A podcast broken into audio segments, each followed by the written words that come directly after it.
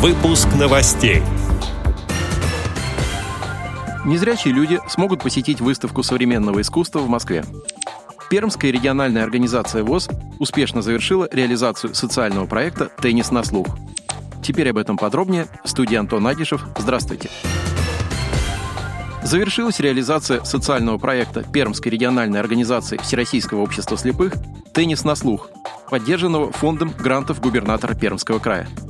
Большой, яркой и красивой точкой финального этапа проекта стал первый открытый Кубок России по настольному теннису спорта слепых. Такие представительные всероссийские соревнования для людей с нарушением зрения прошли в Прикамье впервые. Все, кто следил за событием, смогли посмотреть прямые трансляции торжественного открытия, самых интересных матчей, а также церемонию награждения победителей. Кубок стал настоящим праздником спорта и включал в себя 4 дня напряженных поединков и 6 дней содержательного общения. 28 женщин и 37 мужчин из 20 регионов России сражались за место в турнирной таблице. Победительницей Кубка России по настольному теннису для слепых среди женщин стала Юлия Горбунова из Пермской региональной организации ВОЗ.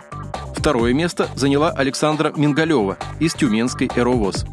Третьей стала Ольга Семяшкина, представляющая организацию ВОЗ Республики Коми. В нелегкой борьбе определились победители среди мужчин. Сильнейшим оказался Владимир Поляков из Свердловской ЭРОВОЗ. Серебряным призером стал Александр Жучков из Башкирской региональной организации ВОЗ. Бронза у Эдуарда Егорова из Чувашской ЭРОВОЗ. В командном турнире первые три места заняли команды из Санкт-Петербургской, Тюменской и Чувашской региональных организаций ВОЗ. Работа Пермской региональной организации ВОЗ по популяризации настольного тенниса для слепых, расширению его тренировочной и соревновательной базы будет продолжена. С 22 по 27 сентября в Московском центральном выставочном зале «Манеж» пройдет фестиваль Art Life Fest, доступный незрячим, слабовидящим глухим и слабослышащим гостям. Событие пройдет при участии благотворительного фонда Алишера Усманова «Искусство, наука и спорт».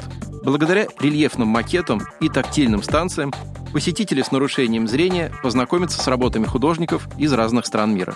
Некоторые произведения будут дополнены атмосферными аудиодорожками. На Art Life Fest будут работать также экскурсоводы, тифлокомментаторы и сурдопереводчики.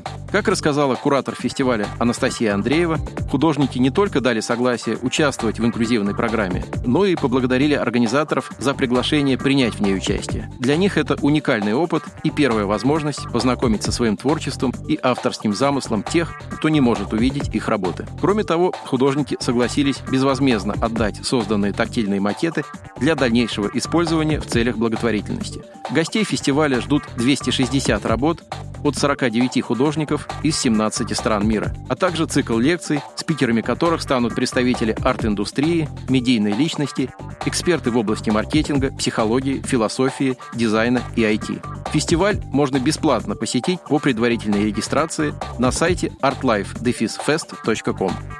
Отдел новостей «Радиовоз» приглашает к сотрудничеству региональной организации. Наш адрес – новости собака радиовоз.ру. О новостях вам рассказал Антон Агишев. До встречи на «Радиовоз».